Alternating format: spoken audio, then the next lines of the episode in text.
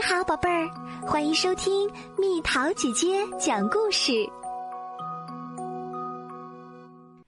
笨笨的地瓜。厨房橱柜的角落里，地瓜笨笨把面粉当做柔软的床，躺在上面睡觉。呼格洛特太太在厨房里忙得团团转，她正在给外孙们准备下午茶。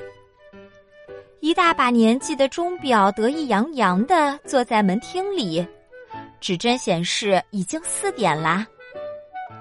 上了年纪的钟表发出咚咚咚咚的声音。呼格洛特太太的外孙们一般这时候到。笨笨睡醒了，他揉了揉眼睛，然后从橱柜门的板条之间往外看。他能看到呼格洛特太太的大狗切斯特。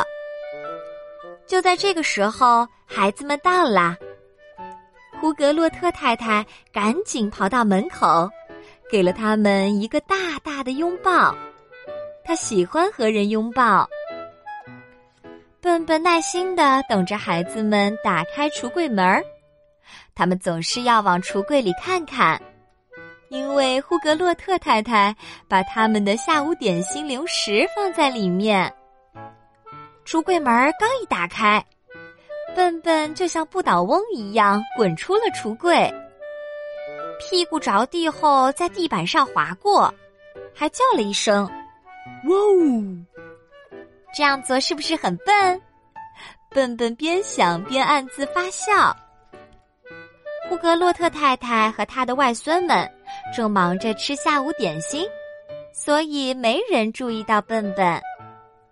笨笨又像不倒翁一样滚动起来，像刚才那样在地板上滑过。只是这一次，它飞出了防蚊纱门，扑通，哐当，啪嗒，它四脚朝天的躺在了外面的菜园附近。别的蔬菜都笑了起来。这样做是不是很笨？笨笨说：“太笨啦！”蔬菜们附和道：“实在是太笨啦！”乌云慢慢的遮住了太阳，天空逐渐暗了下来，暴风雨要来了。笨笨再次像不倒翁一样滚动起来，他屁股着地，顺着地板朝门厅的另一头滑去。最后滑到了一个抽屉下面。这样做是不是很笨？笨笨咯咯的笑着说：“雷声隆隆，闪电划过天空。”笨笨待在抽屉下面，他不喜欢暴风雨。切斯特卧在椅子后面，他也不喜欢暴风雨。突然传来一声炸雷。一道闪电照亮了天空，随着“砰”的一声巨响，灯全部熄灭了，停电了，周围黑洞洞的，什么也看不见。不要紧的，胡格洛特太太对孩子们说：“没什么好怕的，不就是一场暴风雨吗？”他安慰孩子们说。他从橱柜里拿出手电筒，开始在厨房的抽屉里找蜡烛。找到了，他笑着说完，把蜡烛放在桌子上。我们把蜡烛点着吧，这样我们就可以坐下来读故事啦。好的，孩子们说，他们喜欢听呼格洛特太太读故事。他们点亮了蜡烛。为了让孩子们安心，让他们知道一切正常，胡格洛特太太紧紧的抱住孩子们。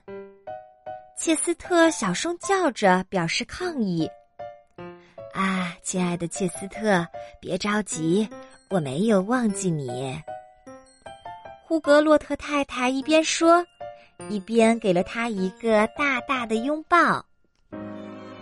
在烛光中。他们静静地围坐在桌子旁，笨笨静静的待在厨房的抽屉下面。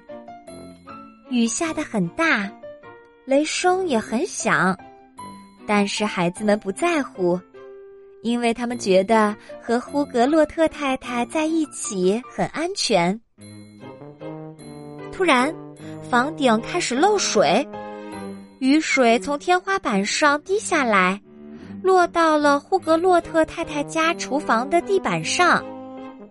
滴答，滴答，滴答。哎呀，天哪！我要去拿个水桶来接雨水，不然地板就完啦。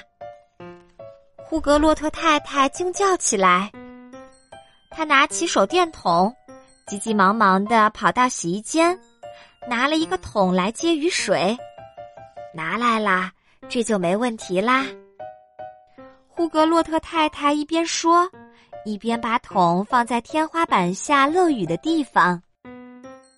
倾盆大雨浸透了草坪，房顶上的雨水顺着呼格洛特太太家屋顶的排水沿沟流下来。在忽明忽暗的烛光旁，呼格洛特太太大声的读着故事，孩子们紧紧的围坐在他身边。然后，就像变魔术一样，所有的灯都亮了，暴风雨过去了。太好啦！孩子们欢呼起来，汪汪！切斯特叫着表示赞同，他也很开心。大家都很开心，笨笨也一样，他还躲在抽屉下面呢。他又像不倒翁一样滚动起来，翻滚着往前滑行，然后绊了一跤。头朝下摔在了桌子下面的地上，这样做是不是很笨？他一边嘀咕，一边揉了揉脑袋。切斯特开心极了，尾巴摆来摆去，它的尾巴摆得飞快，把放在桌布上的蜡烛碰倒了，着火啦！孩子们大声叫起来，切斯特吓坏了。他汪汪的大叫起来，不停的绕着圈跑。在桌子下面的笨笨看到了这一切，他像闪电一样，又一次以不倒翁的姿势从桌子下面翻滚出来，屁股着地，顺着地板往前滑，同时用尽全力把着火的桌布扯了下来，然后猛地把它浸入接雨水的桶里。火很快熄灭了。呼格洛特太太和孩子们都很惊讶，他们以为是切斯特把桌布扯下来的。乖孩子，切斯特！孩子们和呼格洛特太太一块儿欢呼起来，他们一起给了切斯特一个大大的拥抱。切斯特非常开心，他喜欢别人表扬他。他的尾巴摇得越来越快，脸上笑开了花。暴风雨已经结束了，呼格洛特太太打开了后门儿，这样阳光就可以照射进来了。笨笨又像不倒翁一样翻滚起来，这是他翻的最好的一次。他飞出去，又落了下来，然后往前滑行。最后被门槛绊了一跤，摔进花园里，落在了菜园的正前方。所有的蔬菜都笑了起来，哈哈，你太笨了！他们咯咯的笑着说。笨笨跳进菜园里，站在了蔬菜们中间，开始讲着火的事情，还有他是怎么在没人注意的情况下把火扑灭的。笨笨救火的事情让别的蔬菜都吃了一惊，他们都为笨笨感到骄傲。哇，胡萝卜说：“看来你一点也不笨，实际上，我觉得你很聪明呢。”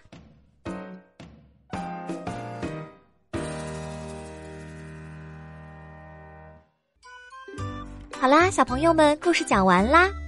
笨笨这颗地瓜可是有很多功效的，地瓜含有非常丰富的淀粉、胡萝卜素，还有很多种维生素，以及十多种微量元素，营养价值很高的。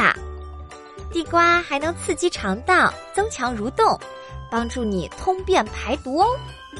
小朋友，你们家吃地瓜吗？都有哪种做法？好吃吗？留言告诉蜜桃姐姐吧。好了，宝贝儿，故事讲完啦。你可以在公众号搜索“蜜桃姐姐”，或者在微信里搜索“蜜桃五八五”，找到告诉我你想听的故事哦。